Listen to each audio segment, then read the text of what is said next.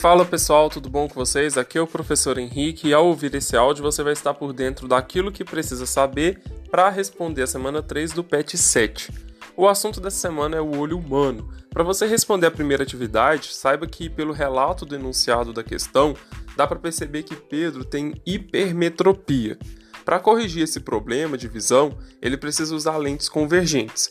Para acertar o número 2, saiba que o cristalino de pessoas com visão normal apresenta um mecanismo chamado de acomodação visual, o que permite que ele, né, o cristalino, se adapte de acordo com a distância do objeto a ser enxergado. Para tratar o astigmatismo é usado lentes cilíndricas, e essa é a resposta da atividade 3. A número 4 eu já expliquei anteriormente, então se você ficar com alguma dúvida, entre em contato comigo, um abraço e até a próxima.